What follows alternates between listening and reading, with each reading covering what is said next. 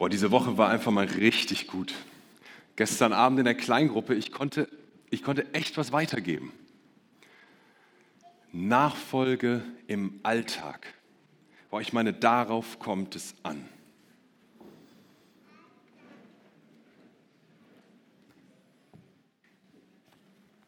Oh, hi. Kannst du mir mal gerade in Mathe helfen? Wie soll ich das rechnen? Aufgabe 3. Bestimme die Zeitspanne, die bei 6% Verzinsung für die Verdoppelung eines Kapitals von 2000 Euro benötigt wird. Gib den genauen Betrag nach einem Jahr an. Ähm, kriegt man nicht immer nur Sachen auf, die man vorher im Unterricht gelernt hat?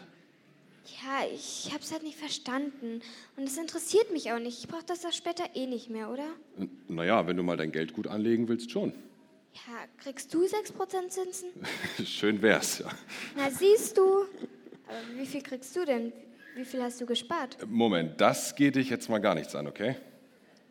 Wer kriegt mehr, du oder Onkel Heinrich? Hallo? Wie kommst du denn jetzt auf sowas? Ich vergleiche doch nicht mein Gehalt mit allen anderen Leuten. Ich meine überhaupt, solltest du nicht Hausaufgaben machen? Ich habe hier wirklich Wichtiges zu tun. Na toll. Wo war ich? Nachfolge im Alltag. Na, Emi, warte mal.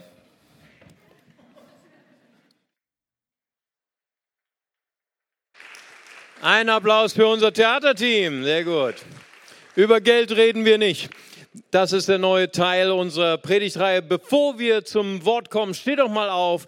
Begrüß mal deinen Nachbarn, aber möglichst nicht mit den Worten über Geld reden wir nicht, sondern schön, dass du da bist. Gott segne dich. Schön, dass du hier im Gottesdienst bist.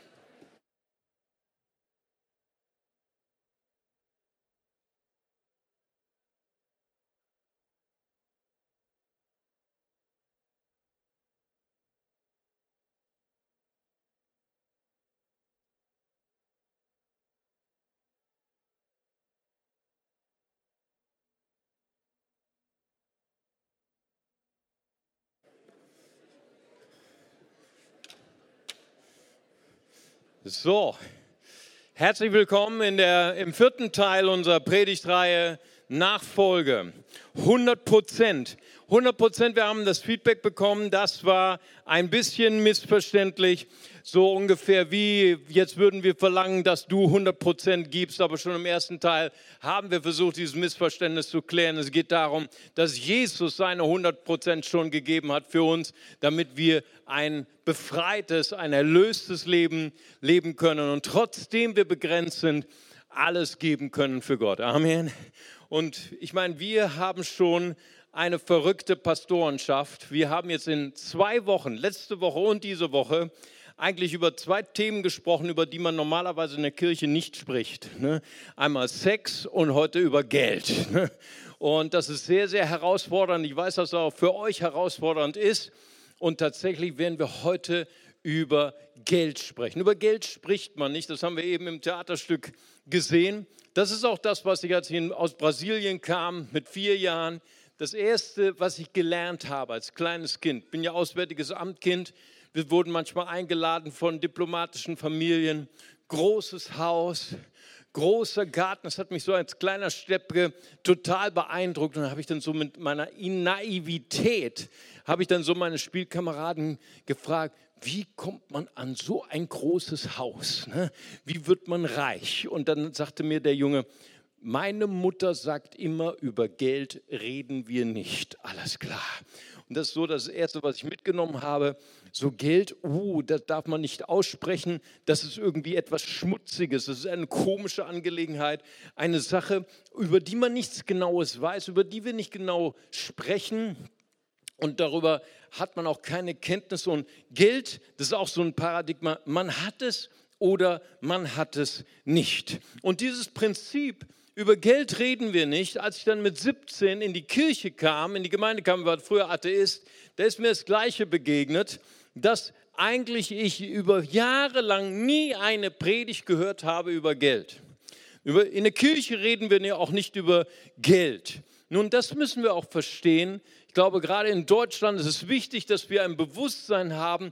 Wir haben als Deutsche eine besondere Geschichte, eine besondere Kirchengeschichte auch, wo hier gelehrt worden ist, sogar in den deutschen Landen zur Zeit der Reformation, nächstes Jahr 500 Jahre Reformation, wo gelehrt worden ist von Tetzel, dass wenn du spendest an die Kirche, wenn du dein Geld gibst, dass deine Seele erlöst werden kann aus dem Fegefeuer.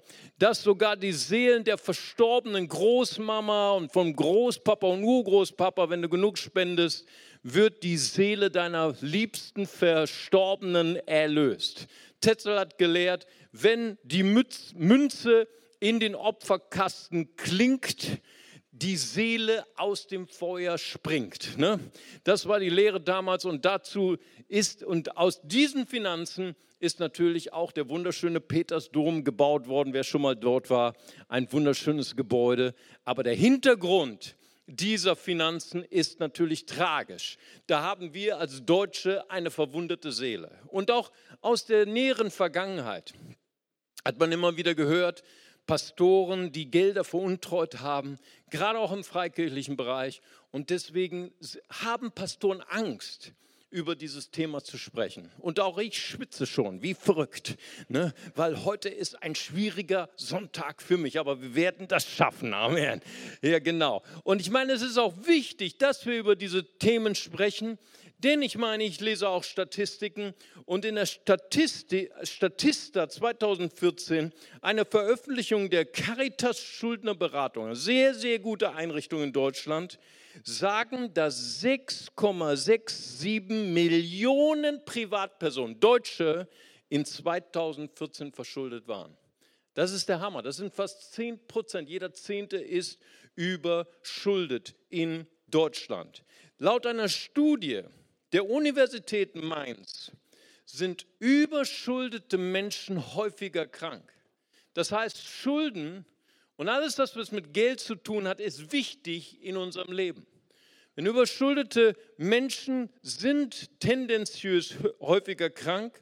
Dabei handelt es sich hauptsächlich um psychische Erkrankungen, Angstzustände, Depressionen, Psychosen, auch psychosomatische Krankheiten wie Gelenk- oder Wirbelsäulenerkrankungen. Verschuldete Menschen haben auch soziale Probleme. Sie landen oft in zerbrochenen Ehen, zerbrochenen Familien. Freunde verlassen sie.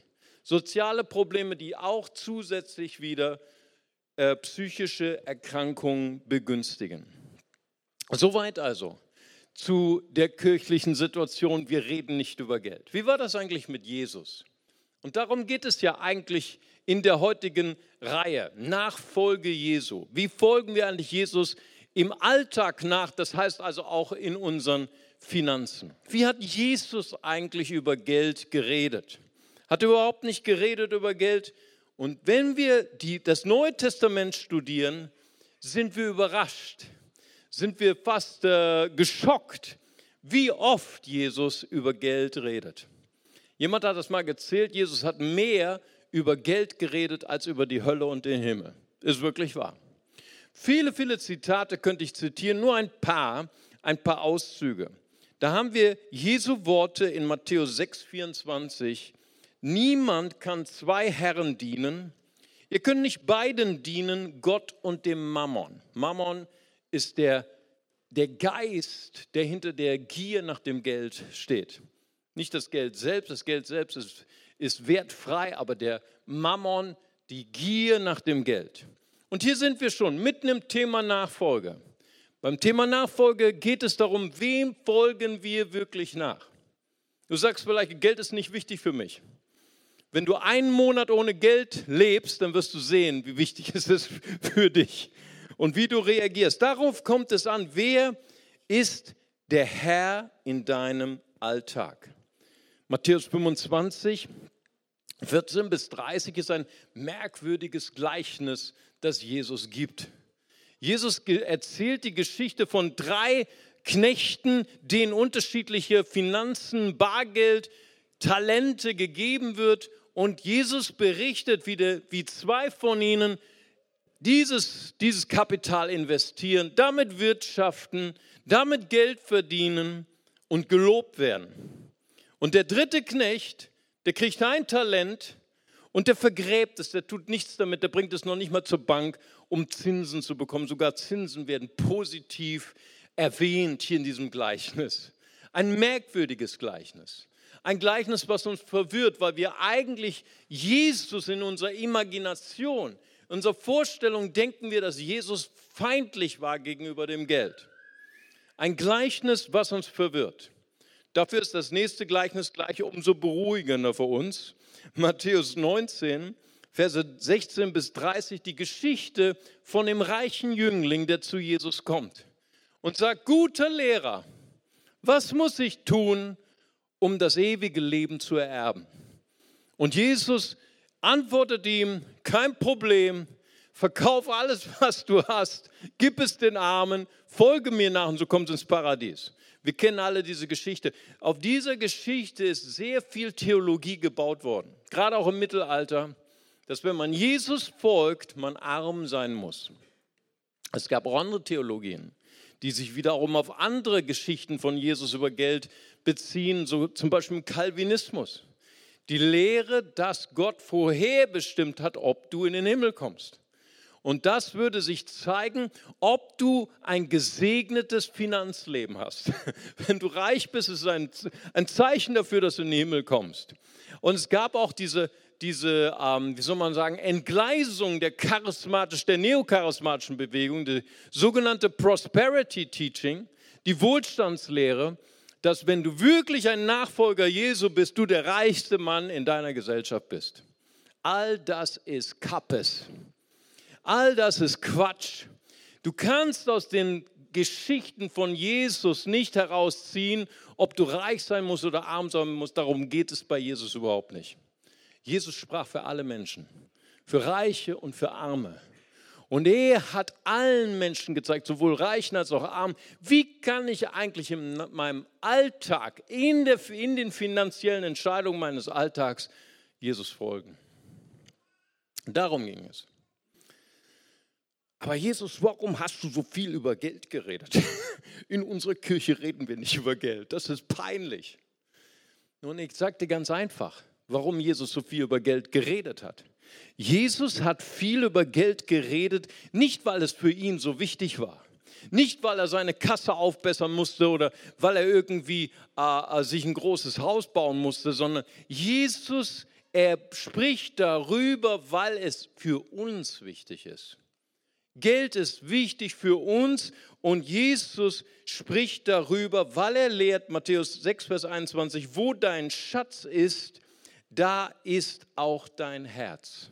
Er wusste um die Gefahr, dass Menschen erlauben würden, ich lasse meinen Wert bestimmen durch mein Gehalt, das Geld, was ich besitze, das Auto, das ich fahre, das Haus, das ich baue. Ich habe heute Morgen noch gelesen in der Presse, dass äh, Cristiano Ronaldo, viele Jahre war er der teuerste Fußballspieler in der ganzen Welt. Er ist für 94 Millionen Euro verkauft worden von einem zum anderen Verein. Das können wir überhaupt gar nicht mehr verstehen. Und das hat sein Ego total aufgebaut. Und jetzt gibt es einen, seinen, seinen Teamkameraden Ballet, der ist für über 100 100 Millionen Euro verkauft worden, also 6 Millionen mehr als er. Und damit Cristiano Ronaldo nicht eine Depression bekommt, sollte das nicht erwähnt werden in der Presse, aber wir, ihr wisst, was, wie die Presse ist, sie haben es trotzdem veröffentlicht. So, und das ist jetzt ein totaler Breakdown, eine totale Depression von Cristiano Ronaldo, dass er nicht mehr der teuerste Fußballspieler ist. Außerdem hat er jetzt irgendwelche Elfmeter verschossen. Du siehst, du siehst was, was das für eine totale Breakdown ist. Aber ich meine, diese Leute, die sind der, das Vorbild von unseren jungen Leuten, nicht wahr? Die sind das Vorbild von unserer Gesellschaft. Sie leben uns vor, wie wir unser Leben definieren. Sie leben uns vor, dass Menschen sagen, ich erlaube meinem Gehalt eine Aussage zu machen über meinen Wert. Ich erlaube es, meinem Auto, meinem Haus oder was, was ich besitze, eine Aussage machen über den Wert, den ich habe. Und das ist fatal und so leben viele, viele Menschen. Und ich möchte dir heute sagen, wenn du das glaubst, hey, ich möchte dir sagen, du bist total kostbar, weil Gott hat den höchsten Preis für dich bezahlt. Jesus Christus hat sein Blut für dich vergossen. Du bist kostbar. Amen. Und Jesus weiß das. Und Jesus weiß das und deswegen spricht er über Geld, weil er möchte gerne, dass du weißt, wer du bist und wie wertvoll du bist in Gottes Augen und welchen Stellenwert auch Geld haben sollte in deinem Leben. Er lehrt weiter. Das ist übrigens unser Lernvers hier in eurer Postkarte. Nehmt das mit, es soll eure, eure Liebe wieder anfachen zu dem Wort Gottes. Amen. Hey, morgen ist das Kapitel Matthäus 6. Aus diesem Kapitel möchte ich lernen den, den, den Wochenvers für diese Woche, Matthäus 6, 33. Trachtet aber zuerst nach dem Reich Gottes und nach seiner Gerechtigkeit. Und dies alles wird euch hinzugefügt werden. Wie, wie krass ist das denn? Hammer. Ich hatte letztens ein Telefonat mit meiner Mama. Und ich habe ihr erzählt, wie voll mein Kalender ist und, und dass ich jeden Monat jetzt in einer anderen deutschen Stadt sein darf und dass ich lehren darf über Islam und wie wir Muslime erreichen können für Jesus und über internationale Gemeinde. Und ich hatte letzte Woche erst meinen letzten Termin ausgemacht und die haben mich eingeladen für ganz bald 2017 und sagt, tut mir leid, ich habe wieder einen Termin für Sie im Mai 2018. Wow, weil ich bin, ich muss ja hier Pastor sein. Meine Mitarbeiter sagen, hey, wo bist du? Hamburg, Würzburg, München letzte Woche. Hey, du musst auch mal ein Pastor hier sein, nicht wahr? Und dann sage ich, okay, einmal im Monat bin ich weg in einer anderen deutschen Stadt. Und deswegen bin ich ausgebucht bis Mai 2018. Ne? Die haben dann zurückgeschrieben, danke lieber Mario, wir freuen uns schon, auch wenn es noch zwei Jahre sind. Da hat dann meine Mama gesagt, ey, was ist los mit deinem Auto? 350.000 Kilometer. Ich sponsor dir ein besseres Auto, aber kauf dir ein gutes Auto. Hammer. Und seitdem fahre ich eine Marke, die besser ist als VW. Ich sage nicht, welche Marke. Hammer. Und letztens war ich in Würzburg, habe gesprochen bei der Pastorenkonferenz. Das ist eine nordbayerische äh, äh, Region, die nennen sich alle Franken da, ne, fränkische Pastoren. Und dann habe ich über, über äh, iPad, ne, hat er mir, während ich gelehrt habe, eine Message bekommen, ey Pastor, wie kannst du es vertreten, so ein dickes Auto zu fahren als Pastor? Hey, ich war total, ich war, ich war in der Gewinnerposition, ich habe zurückgemeldet, hey, das ist nicht mein Auto, das ist das Auto von meiner Mama. Und dann hat er noch geschrieben, hey, wie, wie fühlt sich das an, dass du jetzt so glücklich bist, dass du so ein schweres Auto fährst und so weiter. Habe ich zurückgemeldet, ey, das macht mich überhaupt nicht glücklich. Okay, manchmal bin ich glücklich, ein bisschen schneller bin als früher, nicht wahr? Vor mir war letztens ein Passat, ne? Ich habe gesagt, ich weiß genau, wie du dich fühlst. Ne? Du, du, du willst überholen, aber du kannst nicht, ne? Lass mich mal vorbei.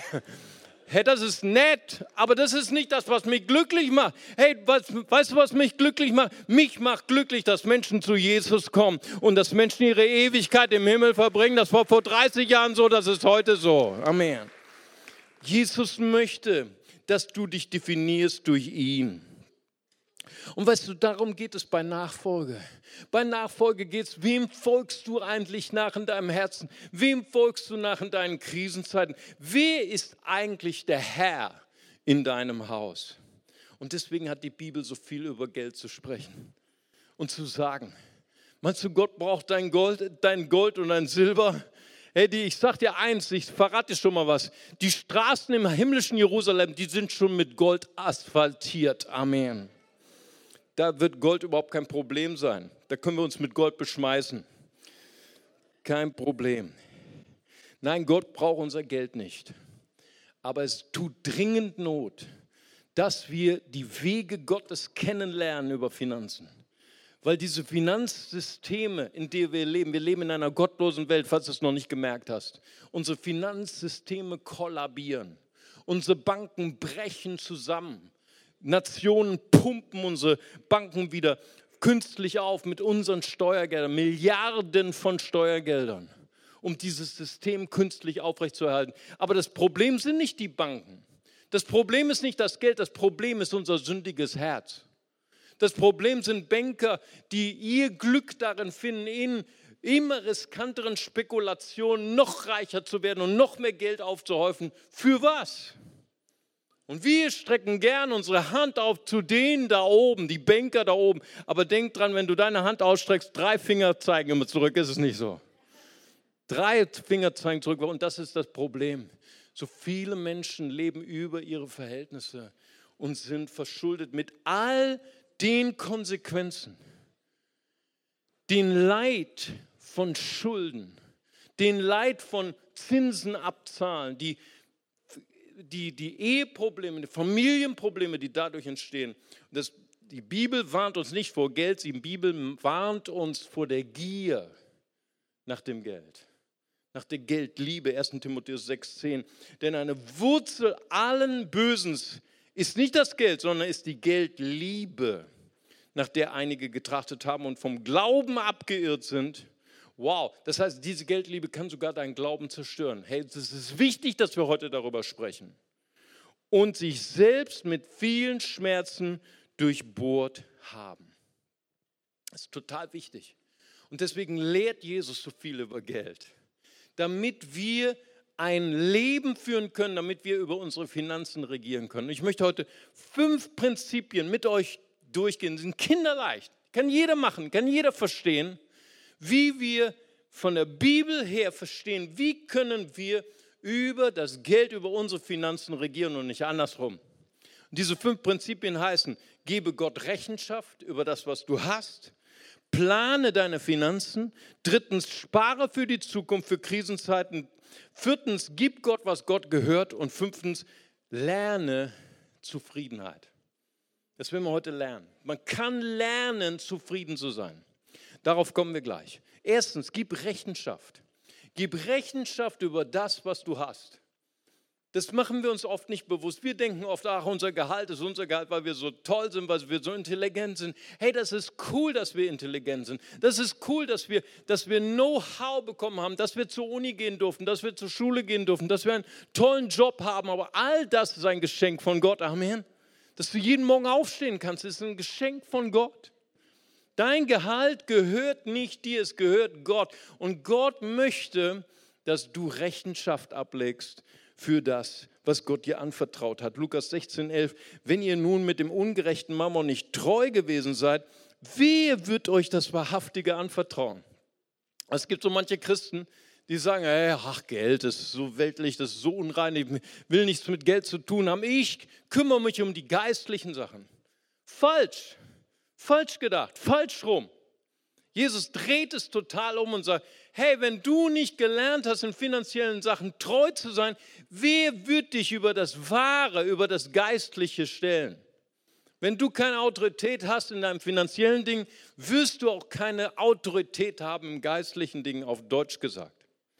Und deswegen fordert Jesus uns heraus, Autorität zu nehmen verantwortliche Haushalter zu werden. Salomo, der Bill Gates seiner Zeit, der reichste Mann der Welt, er hat ein ganzes Buch geschrieben über finanzielle Tipps in unserem Alltag.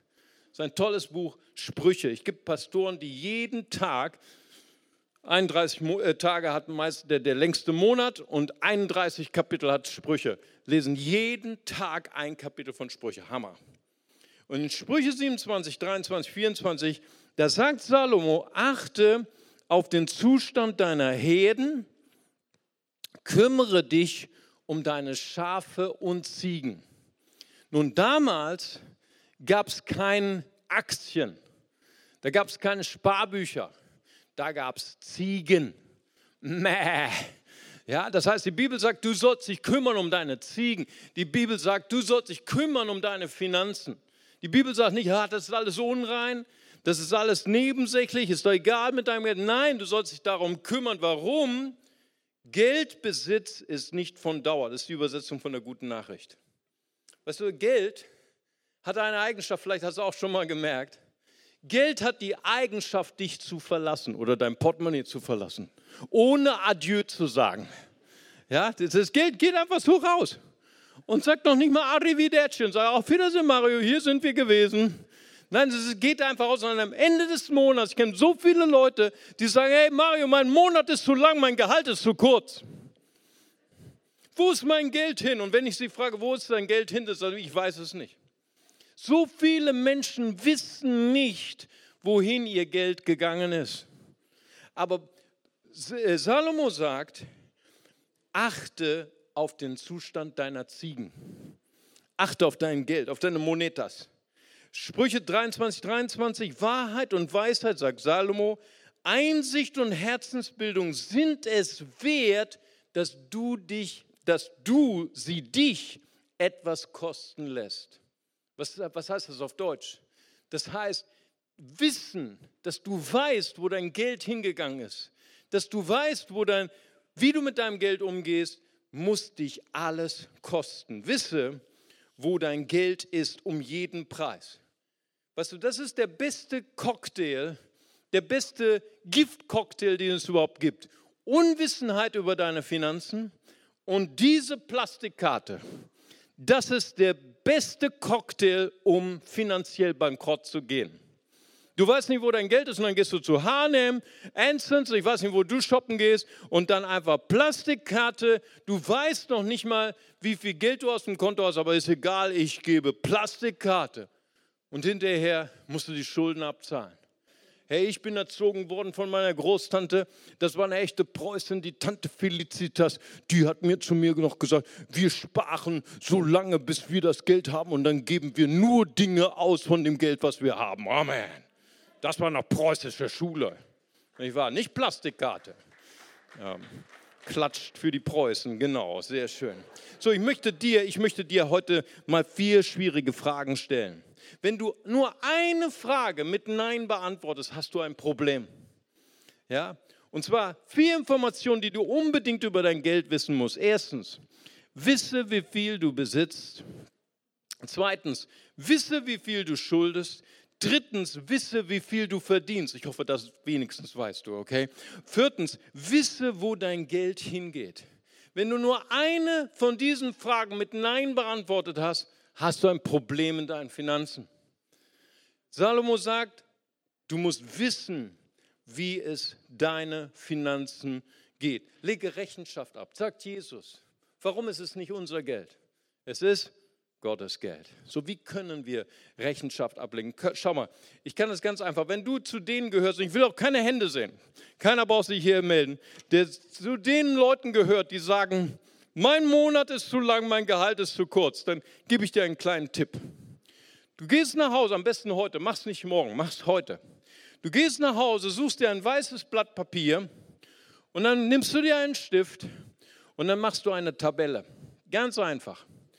Du ne, hier auf links, da schreibst du deine regelmäßigen Einnahmen. Regelmäßigen Einnahmen, das ist dein Gehalt, das ist dein Nebenjob, das ist dein Minijob, vielleicht kriegst du auch noch eine kleine Miete oder irgendwas. Hier schreibst du ein deine regelmäßigen Einnahmen. Und hier ganz rechts machst du noch eine Tabelle. Hier kommen deine regelmäßigen Ausgaben. Was sind regelmäßige Ausgaben? Regelmäßige Ausgaben sind deine Miete, dein Gas, dein Wasser, dein Strom, deine Schulden. Ja, wir sprechen heute auch über Schulden. Deine ganzen Leasingverträge und was du alles hast, um dein, dein, dein, dein Stereo-Power-Turm zu, zu kaufen oder dein Auto oder was weiß ich. Und hier, ganz, ganz rechts, da schreibst du deine unregelmäßigen Ausgaben. Was sind unregelmäßige Ausgaben? Das ist Shopping bei H&M, Ansons, Rewe, Aldi, äh, was haben wir noch? Äh, dann haben wir ähm, Stereoanlage, Auto, Schuhe, Schuhe, Schuhe, Schuhe. Ich sage dir, das ist das Problem in deinem Leben. Du weißt nicht, wie viel Paar Schuhe du im Monat gekauft hast. Das ist das Problem. Aber der erste Punkt ist, lege Rechenschaft ab. Ja, hier sind wir mitten im Thema Nachfolge. Ich sage dir, was praktische Nachfolge ist. Du sammelst Quittungen. Das ist die erste Aufgabe, die ich euch gebe. Alles, was dein Portemonnaie verlässt, muss auch wieder was rein. Alles, wofür du diese schreckliche Plastikkarte reingesteckt hast, musst du auch einen Beleg wieder reinstecken in dein Portemonnaie. Und wenn du zu den Leuten gehörst, die sagen, hey, Mario, mein Monat ist zu lang, mein Gehalt ist zu kurz, dann gebe ich dir eine Hausaufgabe. Das bedeutet Nachfolge im Alltag. Pass auf. Sammle alle Quittungen von deinem Monat, die du ausgegeben hast. Wow. Und dann sammelst du die alle, bis dein Portemonnaie so dick wird, dass du irgendjemand denkt, du hast ein Geschwür. Und dann gehst du, gehst du nach Hause und packst das alles aus mit deiner Liebsten zusammen. Oder wenn du Single bist, kannst du auch alleine machen. Oder mit Mama zusammen, oder ich keine Ahnung wer. Und dann machst du, nimmst dir Altpapier oder neues Papier und dann klebst du das alles schön auf. Und dann, dann legst du Rechenschaft ab über das, was du verdient hast. Und dann weißt du, wo das Leck ist in deinem Leben. Und sagst, oh Mario, oh, Hammer, ey, was ist dein Problem? Ey? Viel zu viel Arbeit. Viel, viel zu viel Zeit. Ey, ich will dich was fragen. Was ist weniger schwer? Quittungen zu sammeln und einzukleben oder die Scheidungsgebühren zu zahlen für deinen Scheidungsprozess, für deine Ehe? Durch macht keinen Spaß. Das ist genau das, wovon wir heute reden. Wir sprechen über Nachfolge im Alltag. Schulden haben das Potenzial, dein Leben zu crashen. Schulden haben das Potenzial, deine Ehe zu crashen, deine Familie zu crashen. Was willst du? Willst du Gebühren an die, an die, ans Gericht zahlen, von wem deine Kinder erzogen werden sollen, von dir oder von, von, von deiner Frau? Oder, oder willst du ein paar Minuten investieren, Rechenschaft abzulegen? Das bedeutet Nachfolge im Alltag. Zweiter Punkt, plane plane deine Ausgaben. Salomo sagt, Sprüche 21,5, Fleiß mit Überlegung bringt sicheren Gewinn. Jede Übereilung bringt nichts als Verlust. Gute Nachricht. Und er sagt im selben Kapitel, Kapitel 2, Vers 20, im Haus des Klugen sind wertvolle Schätze und duftendes Öl, aber ein Dummkopf vergeudet alles. Das heißt, jede Übereilung bringt nichts als Verlust. Ich meine, ich will wieder keine Hände sehen, okay? Ich, ich mache nur rhetorische Fragen, okay? Wer hat es denn nicht schon mal erlebt? Er ist shopping gegangen und du hast Dinge gekauft, die du überhaupt nicht brauchst. Schatz, ich brauche das nicht, aber es war im Sonderangebot.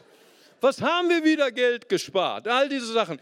Das, das sind die unregelmäßigen Ausgaben. Hier, Shopping, Power Shopping, Impulsiv-Shopping, Dinge, die du nicht brauchst, Dinge, die du nur mit Schulden dein Leben segnest.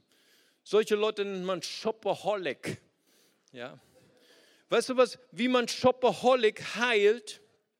Du gehst nach Hause, du machst einen Familientisch mit deiner Liebsten zusammen oder bist du Single, kannst auch die Mama mal einladen zum Kaffee oder wie auch immer.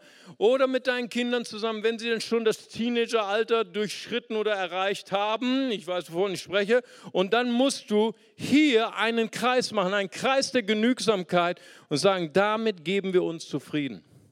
Weißt du, wie du geheilt werden kannst von dem Geist von Shopaholic? Das ist der gute alte Einkaufszettel von deiner Oma.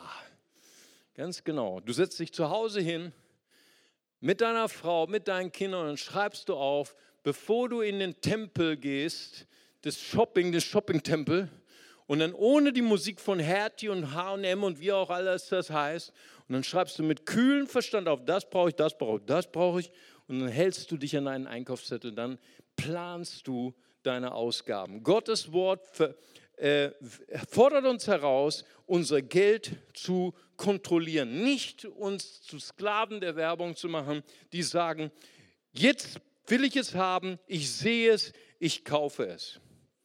Das dritte ist, spare. Spare für die Zukunft. Hey, du sagst, ey Mario, du hast keine Ahnung.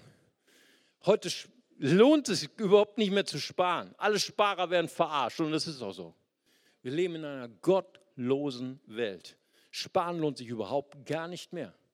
Alle Leute, die sich heute verschulden, irgendwelche Häuser zu kaufen aufgrund von Schulden, scheint es besser zu gehen als uns, die wir sparen. Wir Blödmänner. Hey, wir sparen, hey, wir kriegen weniger Prozente als Inflationsrate. Warum willst du mir erzählen, dass das Sparen sich lohnt? Warum? Weil die Bibel es sagt. Salomo sagt in Sprüche 21, 20, im Haus des Klugen sind wertvolle Schätze und duftendes Öl.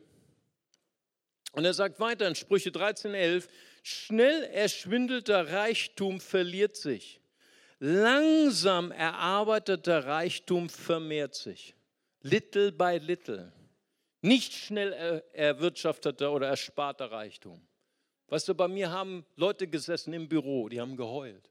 Christen, wiedergeborene Christen und gesagt, Mario, wir haben einen, einen christlichen Investor getroffen, der war Christ, hey, Christ hin oder her.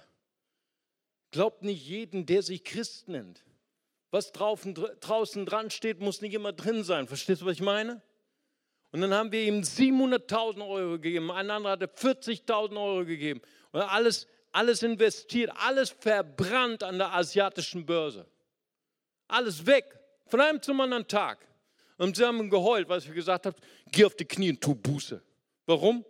Weil der hat mir versprochen, 12 Prozent, 15 Prozent, 20 Prozent Dividende. Ich sage, das ist unanständig. Das ist unanständig.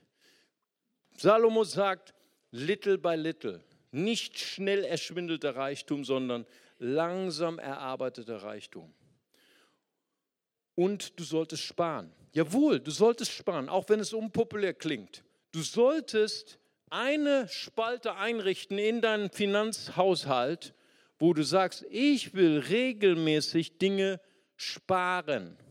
Warum soll ich sparen? Weil die Ameise ist mein Vorbild. Ist übrigens die Predigt heute, heute Nachmittag. Das ist ganz lustig, ein Zufall. Ne, Pastor Daniel wird heute darüber reden. Sprüche 6, Vers 7, die Ameisen sammeln im Sommer das heißt, in den guten Zeiten, wo alles läuft, sammeln sie ihre Nahrung für den Winter, für Zeiten der Krise. Und Krisen kommen, Leute. Krisen kommen, auch finanzielle Krisen kommen in unserem Leben, aber wir sind vorbereitet, weil wir sparen. Warum sparen wir nicht? Wegen unserem sündigen Herzen, wegen dem Neid. Der Nachbar hat schon wieder das neueste Auto, das muss ich auch haben und verschulde mich. Die Nachbarin hat schon wieder den neuesten Pelzmantel, muss ich auch haben und verschulde mich. Hey, wir brauchen uns nicht zu vergleichen mit anderen Leuten. Schon gar nicht, wenn sie sich verschulden dafür. Wir wollen ein schuldenfreies Leben führen. Ein schuldenfreies Leben ist ein besseres Leben. Weißt du, seit März bin ich schuldenfrei von all meinen Darlehen. Weißt was meine Bank zu mir gesagt hat? Herr Warnschaffe, Sie haben gar keine Schulden mehr bei uns. Wollen Sie nicht noch mehr Schulden machen? Ich habe gesagt, nein, danke, ich habe genug von euch. Sehr gut. Das heißt, vergleiche dich nicht mit anderen, setz dir finanzielle Ziele, spare. Spare für deine Kinder. Das ist absolut ein biblisches Ziel. 2. Korinther 12, Vers 14. Die Eltern sollen für die Kinder Schätze sammeln. Spare für deine Kinder, für ein Studium, für eine Ausbildung. Von mir aus sollen sie es auch für ein Auto ausgeben. Das ist ja dann ihre Entscheidung. Aber dass wir unseren Kindern etwas hinterlassen, ist ein biblisches Ziel. Das heißt, gebe Rechenschaft, plane deine Ausgaben, spare für Zeiten der Krise und dann gib Gott, was Gott gehört. Gib Gott, was Gott gehört. Warum? Weil er es wert. Malachi 3, Vers 10. Bringt den zehnten Teil, 10 Prozent, eurer Ernte unverkürzt in meinen Tempel, damit die Priester zu essen haben. Habt keine Sorge, dass ihr dann Mangel leidet. Nehmt mich beim Wort. Ihr werdet erleben, wie ich euch mit Segen überschütte. Ich werde es regnen lassen. Nun, der Zehnte, die Lehre des Zehnten in unserer Gemeinde im CLW ist kein Zwang. Du, wenn du hier Mitglied bist, brauchst du, musst du keinen Zehnten zahlen. Alles hier ist umsonst. Der Zehnte ist eine Abmachung zwischen dir und Gott. Der Zehnte ist auch nicht im Gesetz. Abraham hat den Zehnten gezahlt, Gott gegeben, schon vor, lange vor dem Gesetz. Das heißt, der Zehnte ist eine Entscheidung unseres Glaubens. Jakob hat gesagt im Bethel, als er beinahe sein Leben verloren hat, als er all seinen Reichtum verloren hat, weil Esau ihn verfolgt hat, da hat er zu Gott gesagt, ich mache ein Bündnis mit dir. Ich gebe dir 10 Prozent von allem, was du mir gibst. Und Jakob wurde einer der reichsten Männer der Erde. Warum? Weil sein Herz richtig war mit Gott. Der Zehnte ist ein Bekenntnis. Gott, dir gehört meine Vergangenheit, dir gehört meine Gegenwart, meine Zukunft, dir gehört mein alles. Ich bekenne, du wirst mich versorgen und du wirst mich schützen in meinem Leben. Das ist das, was die ersten Christen gemacht haben. 1. Korinther 16,2, sie gaben am ersten Tag der Woche, legten sie etwas zurück für das Reich Gottes. Sprüche 9, 3, Vers 9, ehre den Herrn mit deinen Opfergaben, bring ihm das Beste vom Ertrag deiner Arbeit. Das heißt, der Zehnte ist nicht ein Gesetz, ist nicht ein Zwang, ist ein Ausdruck davon, wir geben Gott die Ehre. Wir geben Gott das Beste unseres Lebens. Und übrigens, Achtung, der Zehnte ist auch kein Zauberrezept. Wenn du hoffnungslos verschuldet bist und dann glaube nicht irgendwelchen Fernsehprediger, die sagen, hey, verschulde dich, damit du den Zehnten zahlen kannst, dann bist du alle deine Schulden los. Das ist Quatsch mit Soße. Wirklich. Wenn du verschuldet bist und du hast heute den, den Eindruck bekommen, du hast den Wunsch in deinem Herzen, ja, ich möchte Gott treu sein, ich möchte Gott ehren mit meinem Zehnten, dann brauchst du Beratung, brauchst du gutes Mentoring, gutes Finanzmentoring und Leute werden dir helfen, hineinzukommen in ein gesundes Finanzleben. So, und der letzte Punkt ist, lerne Zufriedenheit. Genieße, was du hast. Prediger 6, Vers 9. Gib dich zufrieden mit dem, was du hast und verlange nicht nach allen möglichen anderen. Gute Nachricht Übersetzung. Paulus schreibt zu Timotheus, 1. Timotheus 6, Vers 6, Gottseligkeit mit Genügsamkeit ist ein Geheimnis. Ist ein Geheimnis. Man kann Zufriedenheit lernen. Wir können lernen, mit weniger glücklich zu sein. Wir brauchen nicht der Lüge dieser Welt zu folgen. Reichtum macht mich glücklich, noch mehr Konsum macht mich glücklich. Das ist alles eine Lüge vom Teufel. Wir können mit Gottseligkeit und mit Genügsamkeit glücklich werden. Die heutige Finanzkrankheit heißt, unsere Gier übersteigt unsere Einnahmen. Wir kaufen einfach alles, auch wenn wir das Geld nicht dafür haben. Drittens, die Schulden erdrücken uns und viertens, unsere Familien gehen deswegen auseinander. Deine Kinder brauchen nicht das neueste Spielzeug. Deine Kinder brauchen nicht das teuerste Spielzeug. Deine Kinder brauchen deine Zeit und deine Liebe. Das ist das, was Kinder glücklich macht. Weißt du, das, das, weißt du was, was wir lernen müssen, ist eine richtige Reihenfolge. Hier kommt der Zehnte rein. Das sollte auch in deiner Finanzplanung sein. Aber wie gesagt, wenn Gott dir das aufs Herz legt, nicht aus Zwang. Viele Leute leben in der falschen Reihenfolge. Ihr erstes ist, sie verdienen, dann verschwenden sie es in ihrer Gier, in ihrem Egoismus, dann zahlen sie ihre Schulden ab, ihre regelmäßigen Ausgaben, dann sparen sie ein paar Pfennige und der Rest geht als Trinkgeld für Gott. Das ist das, wie die meisten Menschen leben. Aber weißt du, Gott fordert uns heraus, heute Morgen, Nachfolge, das ist das Thema. Wie können wir regieren über unsere Finanzen? Erster Punkt, wir, wir verdienen unser Geld, wir ehren Gott mit dem Besten, dann sparen wir, dann zahlen wir unsere Schulden und vom Rest lernen wir zufrieden zu sein. Was ist Rockefeller, der Bill Gates des vorletzten Jahrhunderts? Er war der reichste Mann seines Jahrhunderts. Er hat etwas gelehrt. Er war ein gläubiger Mann. Er hat gesagt, das 10-10-80-Prinzip. Da sollte man schon zuhören, wenn er der, der reichste Mann der Welt war. Er hat gesagt, von allem, was, was Gott mir gibt, 10% gebe ich ihm zurück, 10% spare ich für Krisenzeiten und 80% davon lebe ich. Davon zahle ich die Gehälter, davon mache ich meine Investitionen, davon zahle ich meine Schulden, davon bediene ich das, was ich brauche. Wenn ich mehr brauche als 80 Prozent, lebe ich ein extravagantes Leben und lebe ich über meine Verhältnisse und muss ich mich selbst korrigieren, sagt der reichste Mann der Welt in der damaligen Zeit. Er sagt weiterhin, unregiertes Geld in meinem Leben ist ein unregiertes Leben.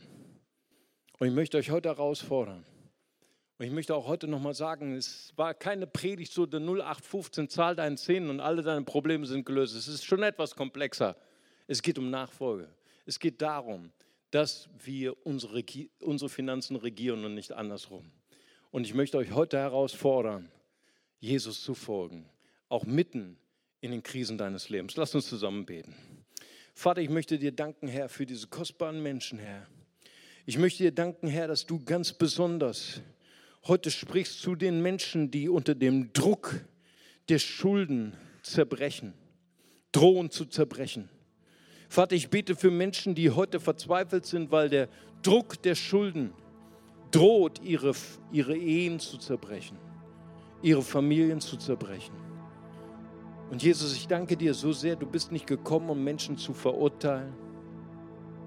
Auch dieser Sonntag ist nicht dafür da, Menschen zu verdammen, sondern du bist gekommen, um zu retten. Du bist gekommen, um uns Autorität zu geben in unserem Leben.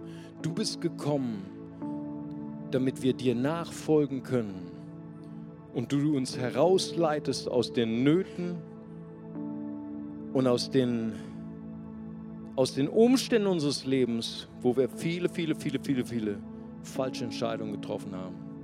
Aber du verdammst uns nicht. Du vergibst uns. Und bevor ich beten möchte für die, die Jesus schon nachfolgen, möchte ich gerne noch eine Einladung aussprechen.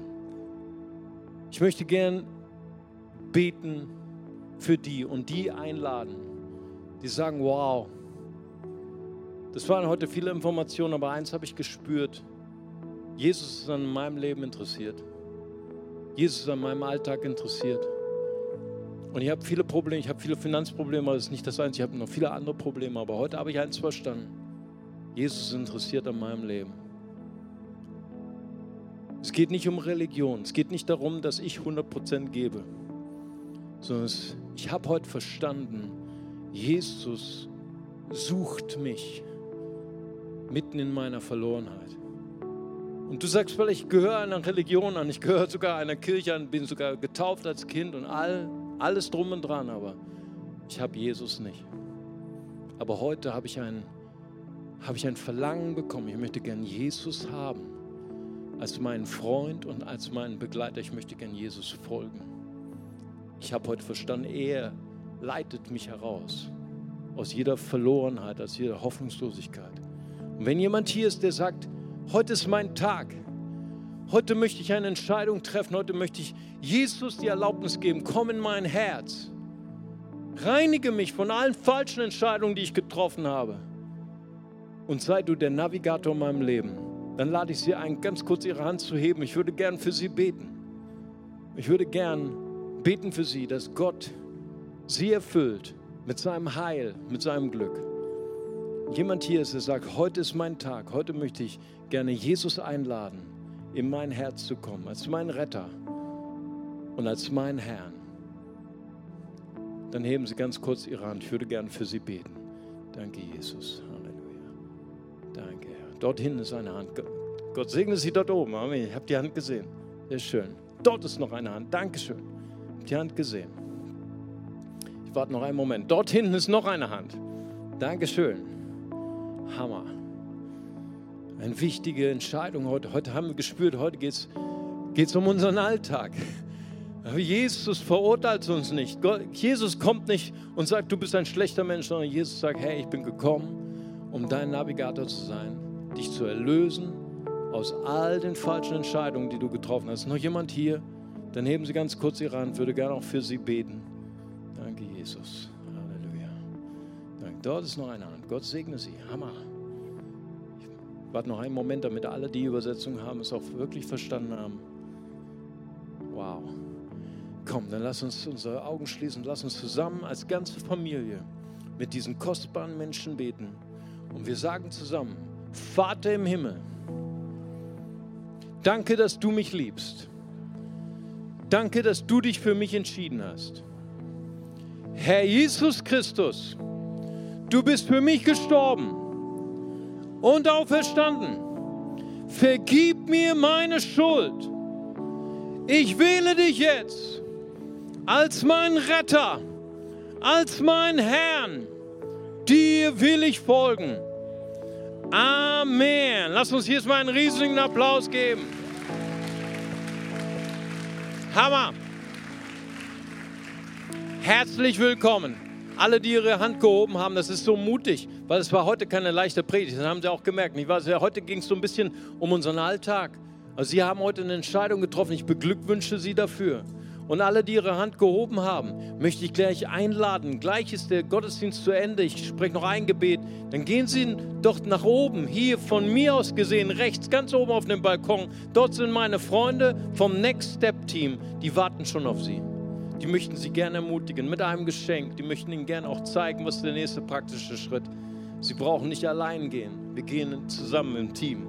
Wir sind Familie, okay? Herzlich willkommen gleich. Ich möchte, dass wir noch ein Gebet sprechen.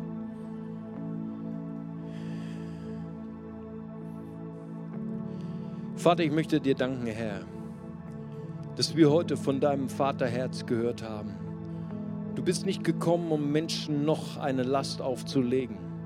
Wir haben heute gehört, alle unsere Lasten, alle unsere Bürden können wir bei dir ablegen. Du schenkst uns Ruhe.